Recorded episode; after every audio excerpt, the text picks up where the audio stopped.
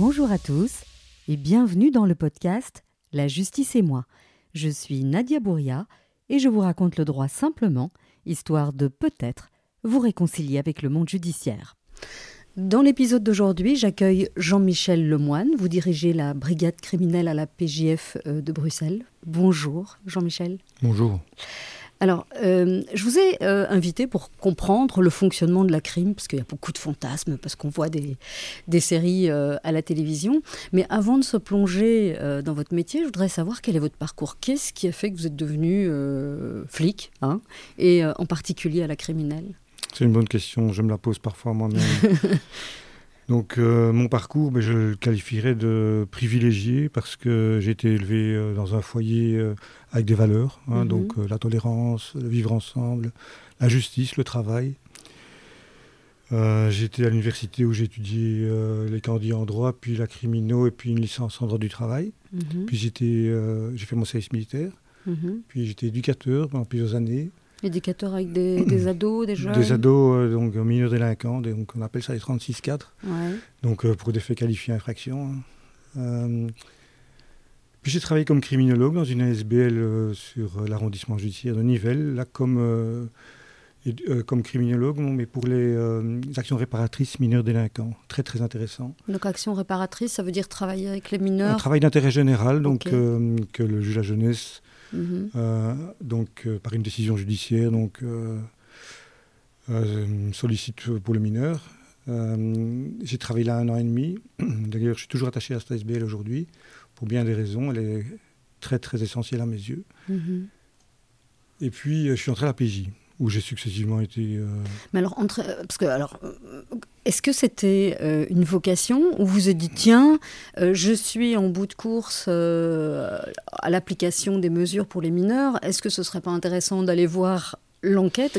C'était quoi le cheminement? Je pense que j'ai été très sensibilisé par les par les euh, tueurs du Brabant, par les tueurs du Brabant. Et donc euh, en 85, quand je... il faut expliquer un tout petit peu ce que c'est, parce que j'ai pas mal d'auditeurs euh, francophones du monde entier, également français, donc c'est pas très donc clair. Les tueries du Brabant, c'est des tueries de masse qui ont été commises entre 1982 et 1985 en Belgique, qui ont fait une trentaine de victimes mhm. et qui sont toujours aujourd'hui non élucidées. Mhm. Et donc, c'est vraiment, en fait, c'est des actes de terrorisme quelque part, puisque c'est des victimes qui sont euh, choisi au, hasard, hein, donc euh, dans des grandes surfaces. Et quel était le mobile On ne sait même pas encore aujourd'hui. Mm. Et c'est une enquête euh, qui a connu plusieurs commissions parlementaires, parce que justement, il y a eu des dysfonctionnements dans les enquêtes. Et donc tout ça m'a attiré. Et est-ce que c'est pour ça que je suis entré à la police judiciaire? Peut-être bien. D'accord. Mais il faut aussi savoir que euh, je suis fort sensibilisé euh, à la violence hein, qui euh, finalement détruit tout le tissu social, hein, qui met à mal les valeurs démocratiques. Hein, et, donc, je, en tant que, personnellement, en tant qu'acteur de la chaîne pénale, moi, j'essaye d'œuvrer à la maison justice au quotidien. D'accord. Et donc, vous ne savez pas très bien, mais vous avez été très sensible à, cette affaire qu'on a appelée les tueurs du, Brabant. Vous entrez à la police. Alors, au début, j'imagine que vous n'avez vous avez pas tout de suite euh, intégré la crime, j'imagine. Si, si. Ah, si En fait, j'ai eu, voilà, c'est pour ça que du mon, mon, parcours est privilégié parce que, effectivement, j'ai été. Euh, en fait, on m'avait, comme j'avais deux licences universitaires, on m'avait mis à la financière. Enfin, on m'avait dit, voilà, vous allez à la financière. Ah, vous avez dit, t'es malin, euh, va à la financière, mais c'était pas votre truc. Je ne suis pas intéressé par l'argent. Hein, donc.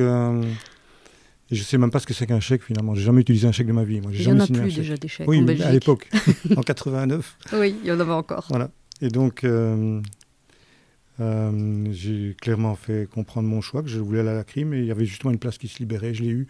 Et quelques mois après, euh, j'ai su quand même mettre en avant certaines, certaines de mes qualités, mhm. et donc ça a servi tout de suite. Et voilà, ça a été un enchaînement immédiat de réussite en réussite, et un parcours donc oui, exceptionnel, où euh, d'ailleurs je remercie au quotidien tous ceux qui m'ont fait confiance, que ce soit des collègues, que ce soit des magistrats ou des familles de victimes, ou même des suspects, parce qu'on tisse inévitablement un rapport euh, avec ces personnes-là aussi. Et donc, euh, je remets tous les jours mon travail sur mon ouvrage sur le métier, parce que c'est au quotidien qu'il faut se remettre en question. Ah, vous parlez de succès. Qu'est-ce que vous entendez par là? Parce que les dossiers que vous avez eu à traiter ont été élucidés et que ça s'est terminé par un procès avec une réparation. C'est ça. Donc, allez, quand il y a eu, je pense à une affaire en particulier dans le centre-ville en 2003. Et euh, quand, au terme de la cour d'assises, la partie civile prend dans ses bras euh, la famille de l'auteur, euh, c'est quand même remarquable. C'est quand même un échange de compréhension. Hein. et ça veut dire que chacun a eu réponse à ses, questions, à, son, à ses douleurs, et qu'ils se comprennent. C'est ça aussi. Hein. Et vous avez la, sensation que vous faites partie de, de, de de toute cette chaîne et, et, d'assister à ça, d'être témoin de ça, ben ça c'est un vous sentez un peu rétribué quelque part. Oui, donc chacun a son rôle et sa fonction, hein, c'est très important. Hein. Donc un policier, c'est les yeux, les oreilles, le nez aussi mmh. hein, du magistrat, euh, à qui il doit rapporter tous les actes qu'il pose. Donc c'est vraiment très important de comprendre ça comme ça. Mmh. Donc c'est tous les actes de procédure qui doivent être faits au quotidien, qui sont très lourds. Oui, mais ça on va y venir. Et, euh, donc euh, moi je suis effectivement un, un, ouvrier de la chaîne pénale. Oui. C'est joliment dit, un ouvrier de la chaîne pénale. Alors pour euh, comprendre le travail de l'ouvrier de la chaîne pénale, j'avais envie qu'on prenne un exemple. Euh, on va imaginer euh, un crime, on va imaginer des gens dans leur immeuble qui entendent des cris, des bruits, quelqu'un qui court dans l'escalier, puis se décide quand même à ouvrir, même s'ils ont peur, et ils découvrent sur le paillasson de l'appartement en face quelqu'un qui est manifestement mort. Donc le premier réflexe en général de quelqu'un, c'est d'appeler les secours, appeler la police. Euh, j'imagine que c'est une patrouille qui arrive, parce qu'au départ, euh, la personne au bout du fil, elle ne sait pas très bien ce qui se passe. Donc il y a une patrouille qui arrive. À quel moment et comment est-ce que euh, la crime, donc votre service, est informé de tout ça, qu'il y a un crime? Oui, donc c'est tout à fait exact. Euh, donc c'est une succession d'intervenants. Et donc le, la personne qui appelle la police, c'est police secours quasiment qui arrive. Donc c'est la première ligne qu'on a dit, mhm. c'est les uniformés qui font un travail fondamental. Donc c'est euh, euh, on dit qu'il y a des spécialistes dans la police, etc. Mais il y a des spécialistes à tout niveau. C'est important de le comprendre. Mhm. Le travail des uniformés est pour nous un travail de qualité et sur lequel on va s'appuyer pour pouvoir construire ce dossier de procédure tout au long des étapes qui vont l'animer jusqu'à la cour d'assises. c'est les policiers de première ligne, c'est eux qui, qui euh, sécurisent la scène, j'imagine. Exactement. Donc ils, passent les périmètres, mais pas que ça. Hein. Donc euh, je vais euh, évoquer toutes leurs missions parce qu'ils ont ils ont une liste de, dans leur fonction de missions à établir. Mhm. Euh, mais donc la qualité de leur travail est fondamentale pour nous parce que c'est elle qui va se répercuter tout au long du dossier. Donc ce que vous êtes en train de me dire, c'est que si eux font bien leur boulot, c'est entre guillemets plus facile pour vous, ou en tout cas, il y a une, certaine continuité. Il ne faut pas reprendre derrière eux. Voilà. Et donc c'est eux qui vont récolter le premier euh, avis. Déjà, déjà la fonction de call taker, comme on dit, donc au téléphone, de poser des questions, les bonnes questions, parce que peut-être que l'auteur euh, armé est encore sur place ou pas, et donc ça peut évidemment euh, générer des euh, fonctionnements différents au niveau de l'intervention de police. D'accord. Et donc un meurtre qui est commis dans un immeuble, ça veut dire qu'il y a déjà des habitants qu'il faudrait identifier. Hein. donc il y a des voies.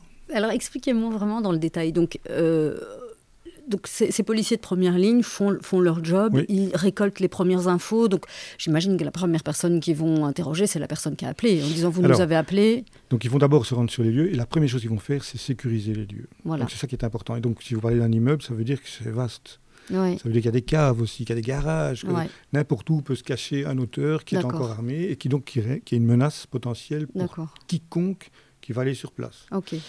Euh, donc un immeuble, ça veut dire euh, qu'il y a des appartements. C'est multiple, c'est des logements multiples. Ça mhm. complexifie encore plus le dossier. C'est beaucoup plus difficile, évidemment, qu'une scène de crime à l'extérieur. on, a mhm. des, on, a des, scènes de crime à l'intérieur et à l'extérieur. D'accord. Donc, euh, la première ligne va donc sécuriser les lieux, mais il y a peut-être porter secours aussi à la victime. On ne sait pas si elle est décédée, pas décédée. Hein. Euh, ils vont identifier les euh, ambulanciers qui vont arriver, ils vont se faire faire rapport par les ambulanciers des modifications qui ont été apportées sur les lieux. Mhm. S'ils y pensent, ils prennent des photographies aussi euh, avant que les modifications ne soient apportées par les services de secours, parce que ça va être très important pour nous hein, par rapport à des pièces à conviction, etc. La, la distance entre les pièces à conviction, la victime. et il y a comme ça toute une série de devoirs qu'ils vont faire. Par exemple, également voir s'il y a un concierge, aller voir le concierge pour savoir qui est le gars qui est mort en haut, euh, voir s'il y a des caméras de surveillance dans l'immeuble. Comme ça, ils vont exploiter déjà tout ça, tous ces premiers éléments d'information, pour pouvoir nous, nous orienter par après, nous donner déjà un premier feedback. D'accord. Et alors, ils vont poser un acte fondamental, c'est euh, l'avis au magistrat. C'est le premier rapport au magistrat. Je dis premier parce qu'il y en a souvent dans l'intervention de la police locale euh, d'autres, mhm. puisque évidemment cette, cette, situation va évoluer en fonction des éléments qui entrent, des informations recueillies, mhm. euh, peut-être une identification de la victime déjà, ce qui est évidemment un élément euh, capital, puisque si elle n'est pas identifiée, on, cherche qui, on ne sait pas qui c'est, etc. Donc l'identification, ça va nous permettre de travailler sur une personne, hein, donc de voir qui elle est, et alors peut-être trouver un mobile, hein, des menaces qui, a eu, qui ont eu lieu auparavant, etc. Donc pour retrouver à ce moment-là éventuellement des suspects. Et donc, euh, l'avis au magistrat, pourquoi c'est important? Parce qu'il comprend tout de suite le contexte. Et il voit si oui ou non ça va être un dossier qui va rester à la locale ou à la fédérale. Puisque hein, il y a une colle, la colle de 2002 qui détermine les dossiers qui vont. En colle, il faut expliquer ce que c'est. Puisqu'il y a une circulaire du parquet général, voilà. donc qui détermine les dossiers qui sont locaux et les dossiers qui sont fédéraux. Et cette circulaire, elle est complétée à Bruxelles par une autre circulaire du parquet local, du mhm. parquet du procureur du roi, mhm. du 22 mars 2018, qui dit clairement les dossiers qui vont à la police locale et à la police fédérale. En gros, les dossiers par auteur inconnu et les dossiers de criminalité organisée, ainsi que les tentatives, donc les meurtres et les tentatives et les assassinats, vont à la police fédérale. D'accord. Alors, attention, il n'y a pas de petits dossiers c'est très important. Un dossier d'homicide, un homme qui tue sa femme ou, la femme qui tue son homme, ça, nécessite évidemment des devoirs de qualité. Chacun a droit à une justice de qualité. Mhm. La, partie civile, euh, le suspect, hein, c'est très important donc d'avoir réponse aux questions qu'on se pose. Mhm. Donc, ces policiers de première ligne avertissent le magistrat et le magistrat, en fonction des éléments qu'on lui, qu'on lui résume, comprend qu'on a affaire à un meurtre ou un assassinat et donc, c'est lui qui va vous, vous, saisir Comment ça marche? Oui, donc à ce moment-là, il va donc demander à la police locale ou prendre directement contact avec nous, donc de euh, solliciter. Déjà, il va demander le laboratoire d'office sur place. Et puis il va demander de solliciter, en fonction du contexte, donc euh, la police fédérale, donc la DR6, la crime. Mhm. Hein, et donc à ce moment-là, la permanence, si on est en période de nuit, mhm. hein, contact bras va être activé. Donc il y a tous les jours une garde de crime de deux personnes euh, dans le service.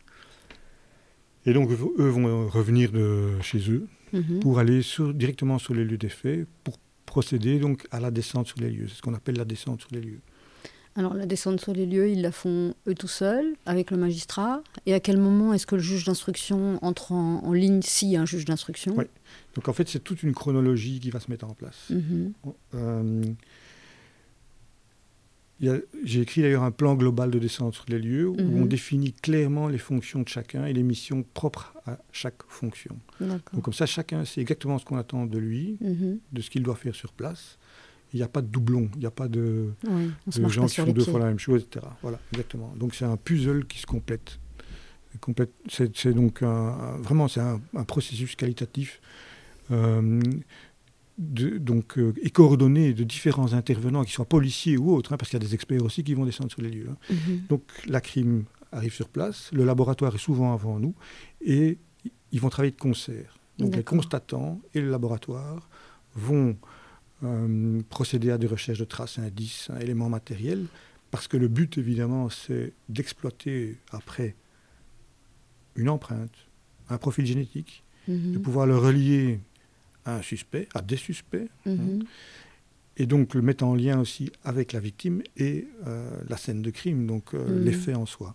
Donc quand vous dites euh, ils travaillent de concert, c'est un peu comme dans les séries télé, c'est les enquêteurs sont là, ils remarquent quelque chose, ils interpellent les gens du labo en disant eh, tiens vous avez vu ça, c'est comme ça ou, ou ça c'est un peu trop de fiction? C'est beaucoup plus chirurgical. Donc c'est comme ça, mais c'est beaucoup plus chirurgical. C'est vraiment un travail de rigueur. Et donc c'est pas, on se balade pas sous les lieux, on examine de manière chirurgicale tout. Donc ça veut dire le moindre recoin. Euh, par exemple, imaginons mon exemple, là, cette personne qui, qui, est allée euh, sur un, paillasson, on va tout examiner autour de la personne. et puis j'imagine la part d'où elle, elle est sortie et où elle s'est effondrée. Tout va être passé au crible. D'accord. Donc euh, une scène de crime, c'est une scène de crime au sens large. Il n'y a pas que l'endroit où se trouve le corps. Il y a tous les chemins d'accès, les chemins de fuite. il y a l'endroit où les faits ont peut-être été préparés. Donc c'est beaucoup plus large que ce qu'on l'imagine. Et pourquoi est-ce qu'il faut voir les choses comme ça? Parce que c'est chaque fois une source d'informations qui vont nous permettre justement d'identifier peut-être quelqu'un. Mhm. Donc je prends un exemple. Euh, peut-être qu'une personne va mettre des gants au moment où il arrivera sur les lieux, mais il ne va pas les mettre avant. Et il aura peut-être touché sur une image qu'on va voir sur une caméra de surveillance, une rampe ou euh, un bouton, une mhm. clinche. Et à ce moment-là, on va pouvoir prélever le profil à cet endroit-là. Je ne devrais pas vous dire tout ça, mais...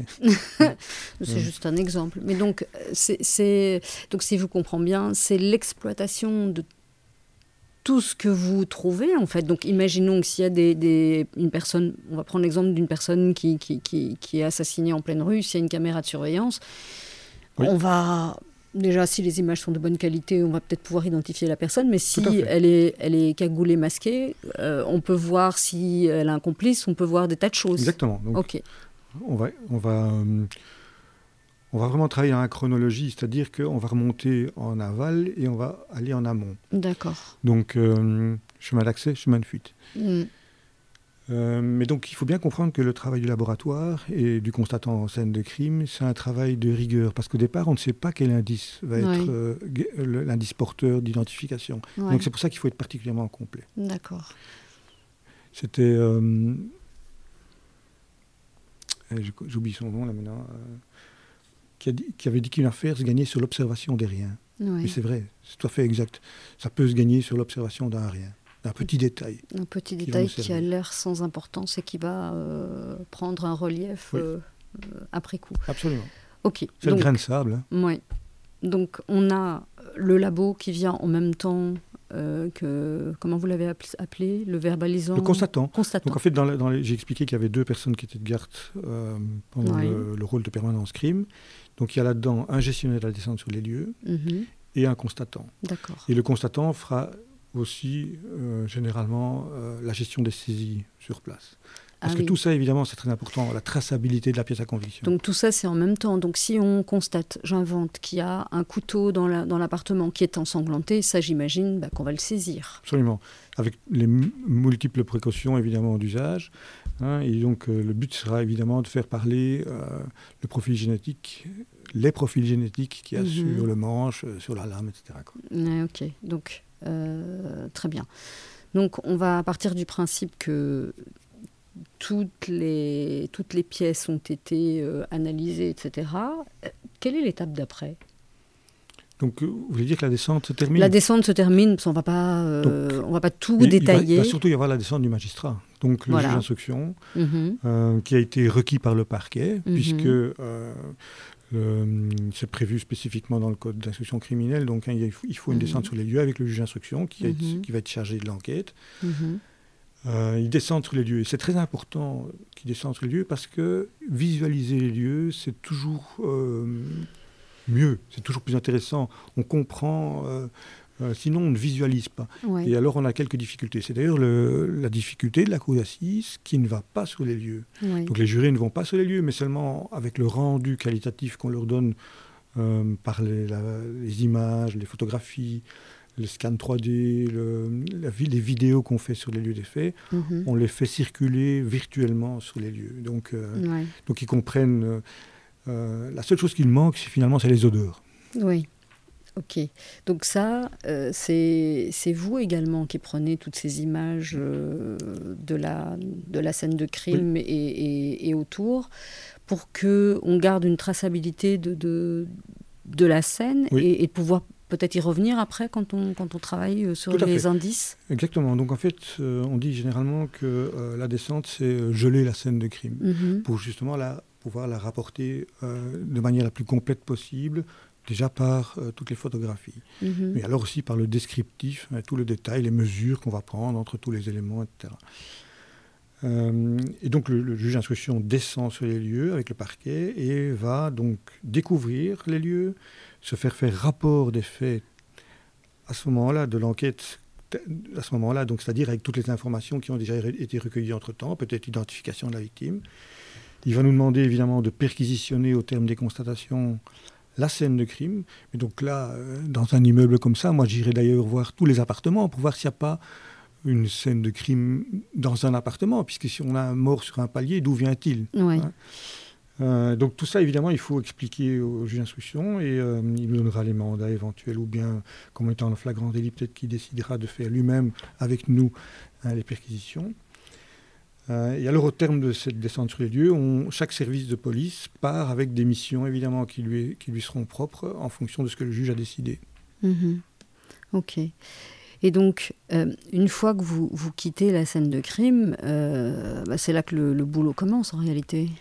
En fait, parallèlement à la descente, il y a déjà une enquête tactique qui se met en place. Ok, ça veut dire quoi ça, une enquête tactique? Donc un policier, ça a une boîte à outils. et donc cette boîte à outils, elle est de plus en plus perfectionnée, de plus en plus développée aujourd'hui grâce aux nouvelles technologies, etc. Mhm. Et d'ailleurs, c'est pour ça qu'il euh, faut se faire aider. Tantôt, j'ai parlé d'experts, enfin j'ai parlé de, donc, de partenaires internes et externes à la police. Mhm. Et donc, on a de plus en plus de partenaires externes, parce que justement, il faut pouvoir euh, avoir les compétences pour pouvoir utiliser tous ces outils-là qui sont vraiment parfois de plus en plus complexes. Et donc, euh, parallèlement à la descente sur les lieux, donc technique, il y a l'enquête tactique. Et ça veut dire quoi? Ben, C'est tout ce qui est enquête de voisinage, recherche des caméras de surveillance, audition de, l'appelant justement, hein, donc voir quel est son lien par rapport à la victime. Bon, ici en l'occurrence, c'est parce qu'en sortant de chez lui, il tombe dessus. Mhm. Mais ça peut être autre chose. Ça peut être une personne qui avait rendez-vous et donc elle va pouvoir nous donner plein d'informations sur la victime. Alors on va aussi aller euh, faire l'annonce de la mauvaise nouvelle. Donc, aux proches. Aux proches, mais parce que c'est une source d'information aussi très importante. Mhm. Hein, euh, quand est-il parti? Donc un policier, ça commence tout de suite par une ligne du temps aussi. Hein. Ça, c'est le premier outil tactique d'ailleurs. Mhm. Hein, donc euh, quand est-il parti? Parce qu'on va demander au légiste qui descend sur les lieux à quand remonte la mort. Donc ici, en l'occurrence, j'imagine que c'est euh, peu de temps avant dans, pour le mort sur le palier, mais ça peut être deux ou trois jours avant. Et au plus on s'éloigne évidemment du moment de la découverte, au plus difficile c'est à dater. Et donc on va devoir travailler par exemple sur la téléphonie de la victime, voir sur sa boîte aux lettres hein, euh, depuis quand le courrier n'a plus été élevé. Bon, pour peu qu'il y ait encore du courrier aujourd'hui. Oui, hein, bah, on peut faire la même chose sur la boîte mail. Exactement. Les SMS, les WhatsApp. Voilà, donc sur les lignes téléphoniques, on va voir tout ça. Et donc tous ces, tous ces éléments-là, on va aller les chercher. Mhm. Donc c'est vraiment un travail hyper minutieux. Alors autant le travail du laboratoire est un travail de fourmi, mhm. autant le travail de rechercheur, d'enquêteur, doit être également détaillé, précis. Donc on a bien compris que vous alliez vraiment fouiller toute la vie de la victime, fouiller euh, la vie des voisins, la, personne avec laquelle elle avait peut-être rendez-vous juste avant ou juste après, euh, pour essayer de, retracer euh, la vie de, de, cette personne. Alors, pour les besoins de ce podcast, parce qu'on n'a pas, euh, on n'a pas 24 heures euh, pour discuter de tout ça, on va imaginer que vous arrivez à recueillir suffisamment d'indices et vous identifiez quelqu'un. Un suspect, Un suspect. Alors, vous n'êtes pas sûr que ce soit lui, mais il y a euh, votre, votre petit doigt qui vous dit que ça, ça pourrait être cette personne-là. Qu'est-ce que vous faites? Alors, donc, tout à fait juste ce que vous venez de dire. Donc, on ne peut jamais être sûr. Mhm. Donc, euh, les certitudes, il faut s'en méfier. Mhm. Parce que c'est alors, on tombe dans, ce qui, dans le piège du policier, c'est la vision tunnel. Et donc, il faut toujours mettre tout en doute. D'ailleurs, chaque témoignage qu'on recueille, donc, il faut le mettre en doute aussi. Mhm. Il faut toujours se méfier de ce qu'on dit. Il ne faut pas être naïf. D'accord? Euh, Il faut bien différencier les preuves objectives des preuves subjectives. Les preuves objectives, c'est les images caméra, hein, avec euh, des heures, euh, des vêtements bien précis, euh, mhm. le nombre de personnes, etc. Une plaque de voiture. Par contre, un témoignage d'une personne, elle peut se tromper de bonne foi. Et donc, ça peut être problématique, ça peut nous engager sur des mauvaises voies, et on va perdre du temps. Hein. donc, on n'est pas assez nombreux déjà. Donc, autant essayer de ne pas perdre du temps. Donc, c'est pour ça qu'on va privilégier, par exemple, tout ce qui est technologie par rapport aux, images caméra aujourd'hui. Mais j'imagine que euh, un témoignage euh, bah, de quelqu'un qui a, qui, a, qui, a, qui a, vu quelque chose, vous n'allez pas le mettre de côté parce que c'est un peu trop subjectif, mais vous allez peut-être le croiser avec, euh, avec des, des, caméras. avec plusieurs choses. Hmm. Donc si on a une identification d'un suspect, eh ben, on, va, on, va, se demander qui est-il. Comme on a hmm. commencé avec la victime, qui est-il qui est Hein, euh, on va essayer de le placer sur les lieux des faits.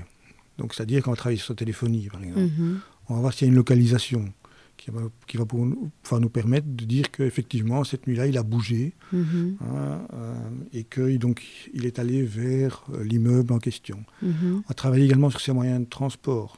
Peut-être que sa voiture va avoir bougé, etc. Et on va pouvoir la tracer aussi.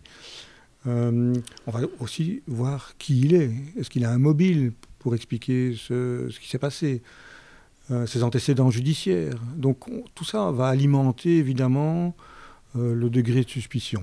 D'accord. Et puis à un moment donné, on va, on va avec le juge d'instruction, on va décider si oui ou non on intervient sur lui. Exemple, on va aller en perquisition chez lui et on va essayer de ne pas trop traîner. Donc c'est un équilibre parce que si on traîne trop, on n'aura peut-être plus de traces. Je ne sais pas comment a été tué la personne, mais si c'est un coup de couteau ou, euh, ou, bien si on a utilisé une arme à feu, tout ça laisse des traces, évidemment. Et donc, nous, ce qu'on cherche, c'est des traces pour justement lier la personne au fait. Relier la personne à la scène, à la scène de crime. Euh, Et donc, si on a assez d'éléments, le juge d'instruction peut motiver une ordonnance de perquisition pour pouvoir intervenir au domicile du suspect. Mhm. Alors j'avais une question. Est-ce que euh, il arrive que le juge d'instruction lui se dise oh, on a encore un peu le temps et que vous intuitivement vous dites non il faut qu'on y aille il faut qu'on perquisitionne et alors vous faites quoi? Comment vous gérez ça? C'est-à-dire que le, patron, c'est le juge. Hein. Oui. soyons bien clairs. Donc, euh, d'ailleurs, cette relation qui existe entre les enquêteurs, le chef d'enquête et le juge d'instruction, elle est capitale. C'est une relation de confiance. Et donc, s'il n'y a pas ça, c'est toujours problématique. Mhm. Donc, il faut euh, respecter euh, le rôle de chacun. Mais c'est à nous aussi, alors à ce moment-là, à convaincre en expliquant qu'il y a un risque de fuite à l'étranger, etc. Ou que euh, si les traces sont détruites, ben, on n'aura plus grand-chose. Hein. Mhm. C'est toujours, je vous dis, c'est un équilibre. Hein. c'est vraiment, euh, euh, il faut évaluer la situation. Ok. Et, alors vous prenez carrément votre téléphone, vous appelez Monsieur ou Madame le juge et vous le dites. C'est le chef d'enquête, c'est le chef d'enquête qui fait ça, bien sûr. bah, oui, le chef d'enquête ou vous, et vous appelez, et vous dites voilà, là moi je je, je, le sens pas, j'ai l'impression que le gars va peut-être partir à l'étranger ou j'ai l'impression qu'il va détruire des, des traces. Mais donc il faut savoir qu'il y a régulièrement des réunions mhm. entre les enquêteurs et le juge d'instruction. Ok. Et donc c'est à ce moment-là évidemment qu'on alimente.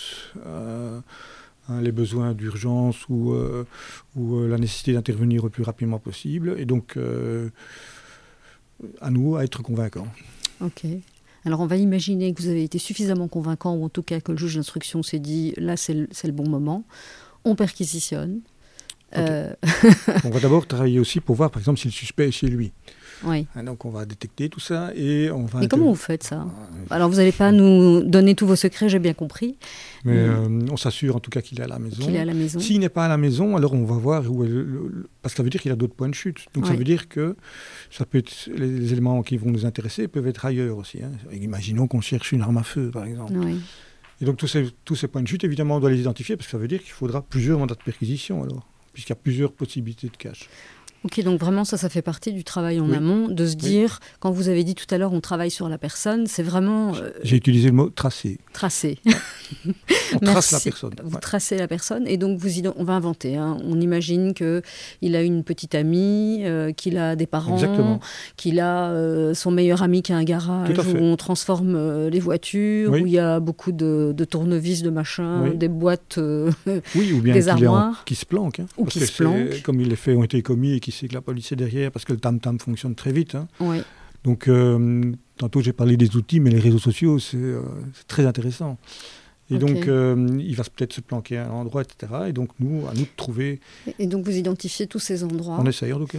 Et, et donc, vous demandez au juge d'instruction de pouvoir, j'imagine, en même temps, aller visiter tous ces endroits. De donc, ça veut dire qu'on va faire des perquisitions simultanées. Donc, vous voyez venir, il faut de la capacité. Oui. Hein, donc, on va demander des renforts à gauche, à droite. et intervenir euh, donc le petit, au petit matin, à 5 heures du matin, donc sur ces différentes adresses. Et alors, on va peut-être trouver le suspect ou pas, et mhm. peut-être trouver des éléments matériels. Mhm. Alors, Si on trouve le suspect, évidemment, on en profite pour faire son audition Hein, euh, généralement en privation de liberté. Mais alors vous la faites sur place ou vous préférez le ramener au bureau? au bureau. C'est des auditions qui sont très longues. Hein. Donc puisque nous, on a construit un dossier et on va confronter le suspect à nos éléments. Et notre but, c'est évidemment qu'il y ait une communication. Donc qu'il s'explique pour savoir si on se trompe ou pas. Donc on est vraiment euh, dans le travail à chercher à décharge, hein. soyons bien clairs. Il est tout à fait possible qu'on se trompe, mais alors qui nous explique, par exemple, ce qu'il faisait ce jour-là, à telle heure, etc., pourquoi euh, son véhicule a bougé. Et donc, c'est pour ça que le droit au silence, qui, est tout à fait un droit acquis aujourd'hui, euh, pas une, euh, ne nous facilite pas la vie à nous. Et parfois, je suis même, j'aurais tendance à dire donc que ça ne facilite pas la, le, comment dirais euh, ça n'aide pas la personne à, lever les soupçons sur elle euh, si, si d'aventure vous vous trompez, parce que vous, vous êtes suffisamment euh, sincère pour dire que ça, probablement que ça vous est déjà arrivé de vous être trompé, d'aller chercher quelqu'un, de l'interroger. Moi, j'ai même des gens qui ont avoué dans mon bureau et ce n'était pas eux. Donc, il y a des tas de personnalités différentes. Mmh. Et parfois, il y a des gens qui veulent taire d'autres choses et donc qui font usage de leur droit au silence. Donc, le, suspect n'est pas obligé de collaborer à l'enquête, mais ça peut lui nuire. Exemple, je prends un exemple. Euh, il aurait un alibi, mais il ne le dit pas. Et puis il va finir par le dire un mois après, mais on n'a plus d'image. Oui. C'est embêtant. on ne sait plus contrôler, on ne sait plus rien vérifier. Et mhm. alors le doute sera toujours là. Oui. On va imaginer que c'est la bonne personne. Hein vous avez fait une super enquête et que vous êtes tombé sur, euh, sur le, le, bon suspect. Et coup de bol, il ne s'est pas débarrassé euh, de, de l'arme du crime que, vous allez, que vous avez trouvé euh, à un des, des, endroits que vous avez perquisitionnés. Un fétichiste, regardez. c'est ça. Bon, j'imagine que ce n'est pas, pas la norme. Alors, la, trouver l'arme du crime, c'est effectivement, déjà sur les lieux des faits, c'est rare. Oui. Mais alors, conserver chez un suspect, c'est encore plus rare aussi. Oui. Ça, ça arrive donc, jamais, jamais, jamais Si, ça arrive. Ça arrive, mais euh, ce n'est pas les cas les plus fréquents. Ce n'est pas, les cas les plus fréquents. Euh, parce que alors moi, il me vient une, euh, une question, parce que là, on, parle de perquisition, etc. ça a l'air facile, mais je crois savoir que en Belgique, la procédure vous oblige à, à, tout, tout, tout, tout, tout consigner dans des PV. Donc ça veut dire que quand vous bougez, vous allez perquisitionner, vous revenez, vous avez beaucoup de boulot pour tout retranscrire et pour que ce soit compréhensible pour le magistrat et puis derrière euh, pour ceux qui travailleront sur le dossier. Exactement. Donc, en fait, quand je dis qu'on est un acteur de la chaîne pénale, ce dossier va être construit au travers de tous les actes qu'on pose. Mhm. Et chaque acte, chaque recherche, chaque euh, devoir qu'on a fait doit être consigné dans la procédure. C'est capital. Mhm. Pourquoi? Justement parce que, c'est ce que j'expliquais tantôt, on est les yeux et les oreilles hein, mhm. du magistrat, mais aussi du juré, qui va devoir après baser euh, son, euh, sa décision mhm. sur tout ce qu'on lui explique en, cours d'assises, hein, puisque c'est une procédure orale. Et donc c'est important qu'il y ait une traçabilité de tous les actes qu'on qu'on a posés. Euh, mais ça va très loin, parce que un même collègue peut être amené à faire deux ou trois perquisitions par jour parfois, et donc qui sont négatives. Mhm. Et donc cette procédure s'accumule et elle est parfois oubliée parce qu'on est pris par euh, d'autres devoirs entre-temps. Il y a parfois même une autre affaire qui est euh, venue se mettre euh, sur la première. Et donc c'est à nous à assurer un contrôle qualité suffisant là, que pour pouvoir justement éviter complètement cet oubli. Quoi. Donc ça veut dire qu'il faut être hyper rigoureux. On part en perquis, on met les scellés euh, dans euh, les, les, sacs qui sont destinés aux scellés, on rentre au bureau, et on rédige tout de suite son PV, on n'attend pas euh, des jours et des jours. Ça, c'est dans le monde idéal, hein, parce que ça ne se passe pas comme ça, en fait. D'accord. Il y, a tellement de procédures à faire que si on sait le rédiger immédiatement, oui, mais généralement, c'est dans les jours qui suivent. Hein. C'est pas, pas évident. Et alors, et comment vous faites pour, euh, pour garder votre mémoire intacte? Vous, avez des, dictaphones? Non, non, on prend beaucoup de notes et on prend surtout des photographies, etc. Donc, par exemple, on va faire une perquisition dans une chambre où il y a mhm. plusieurs lits. Mais mhm. c'est en dessous d'un des lits qu'on va trouver un GSM. Il y a des GSM ailleurs, etc. Mais c'est le bon GSM qu'on cherchait. D'accord. Hein, puisqu'on l'a on l'a répertorié euh, dans une enquête téléphonique. Et donc, il faut, évidemment... Avoir pris euh, la photographie et vraiment être très clair dans la procédure pour dire qui dormait dans ce lit-là. D'accord. Donc c'est vraiment au moment de toutes les constatations de, prendre les, les, les, bonnes notes et, les, bonnes photos, éventuellement les bonnes vidéos, pour ensuite se faciliter la vie. Oui, tout à fait. Donc l'image reste un support de la mémoire. Hein. Oui. Ok. Donc Qu'est-ce qui se passe ensuite On a trouvé le, bonhomme. On donc a il, trouvé... il, bascule en audition, euh, donc il fait des aveux, c'est ça hein bah, Ou pas. Donc euh, c'est le bon. c'est le bon. c'est le bon. On trouve, on trouve. C'est vrai. Vous avez raison, parce que les aveux, ça ne veut rien dire finalement. Hein. vous l'avez dit vous-même tout à l'heure. Il y a des gens qui avouent dans votre bureau alors qu'ils n'ont rien fait. Arme, mhm. On a son on a l'arme des faits. Voilà. On, va dire que c'est son profil génétique sur le pistolet. Voilà. Il nous explique clairement comment les faits sont passés, ça correspond aux images de caméras de surveillance, et donc il va à ce moment-là aller chez le juge d'instruction, au mhm. terme de l'audition. Il va être mis à disposition, comme on dit, mhm. du juge d'instruction qui va l'entendre, c'est obligatoire, et procéder alors à euh, son inculpation et à la mise sous mandat d'arrêt. D'accord. Donc c'est ce qu'on appelle la détention préventive. Ok. Et donc, euh, il part en prison en détention préventive. Alors, on ne va pas euh, euh, explorer tout ça, mais nous, on va s'intéresser à, votre affaire. Donc, j'imagine que l'enquête va quand même continuer. C'est pas parce qu'il est en tôle que ça s'arrête.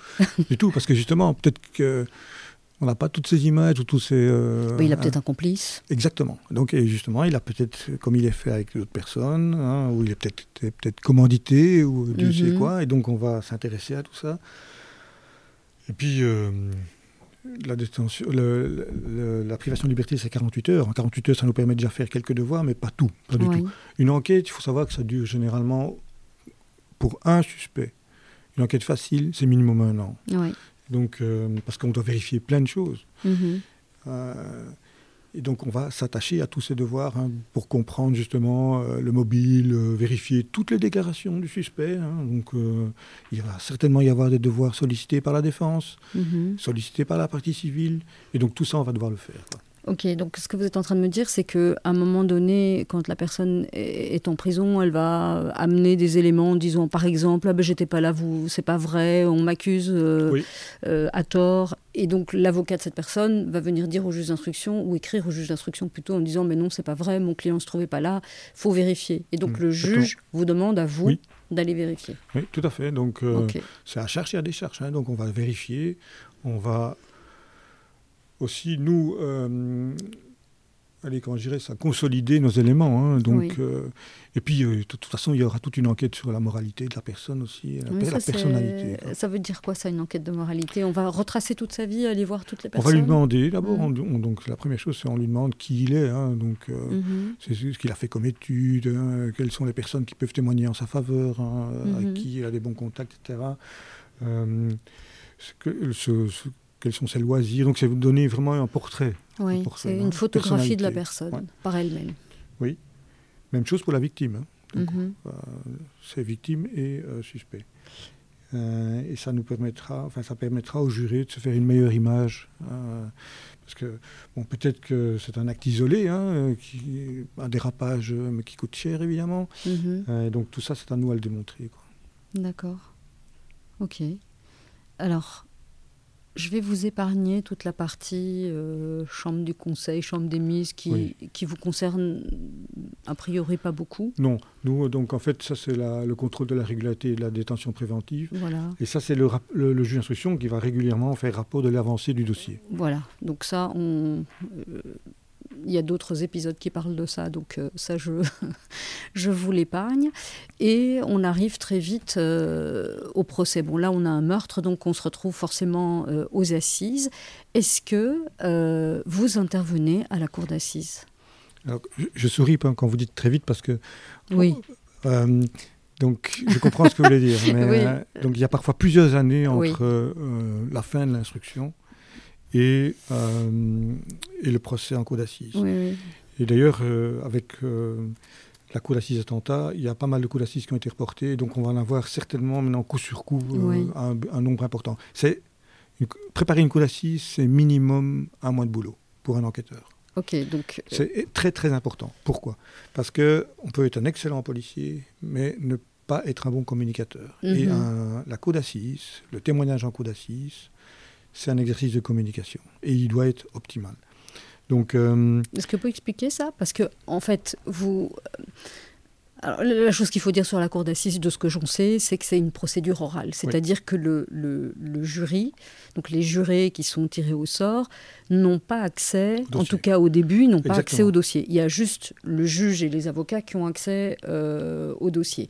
Ça veut dire qu'il faut tout raconter. Oui, c'est une procédure orale, donc en fait, euh, on va devoir convaincre les jurés de la qualité de l'enquête qui a été effectuée mhm. au travers d'un support de communication qu'on appelle nous le PowerPoint. Hein, donc, mhm. euh, qu'on vient.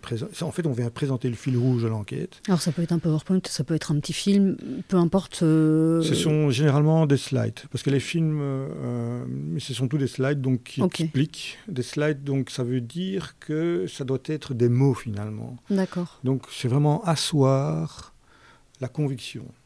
Ok.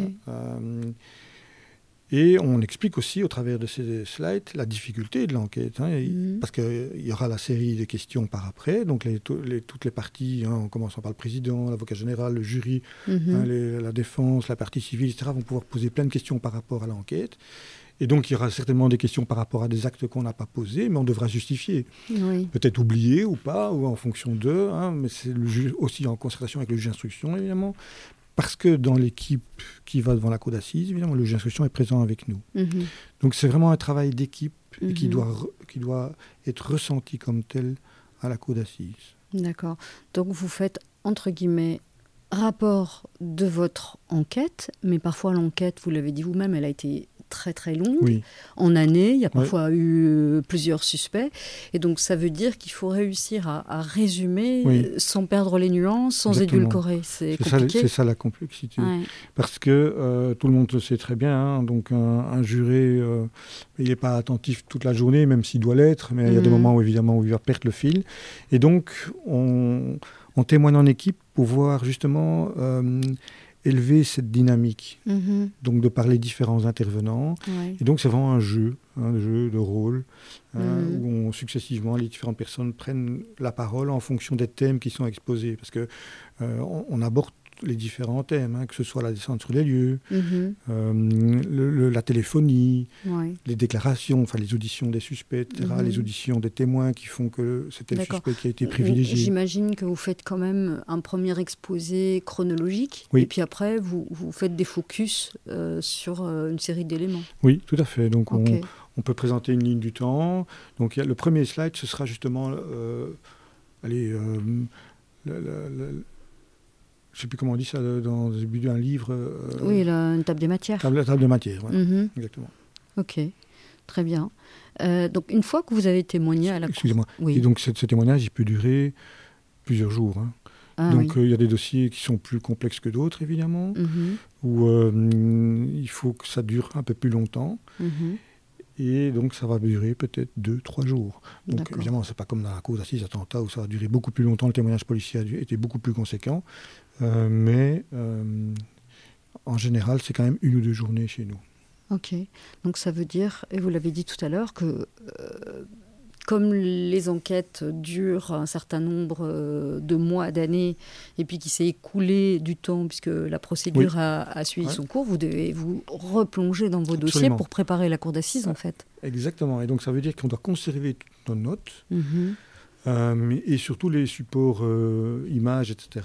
Hein, donc pour pouvoir, donc, parce qu'on ne peut utiliser par exemple que les photographies qui sont dans la procédure.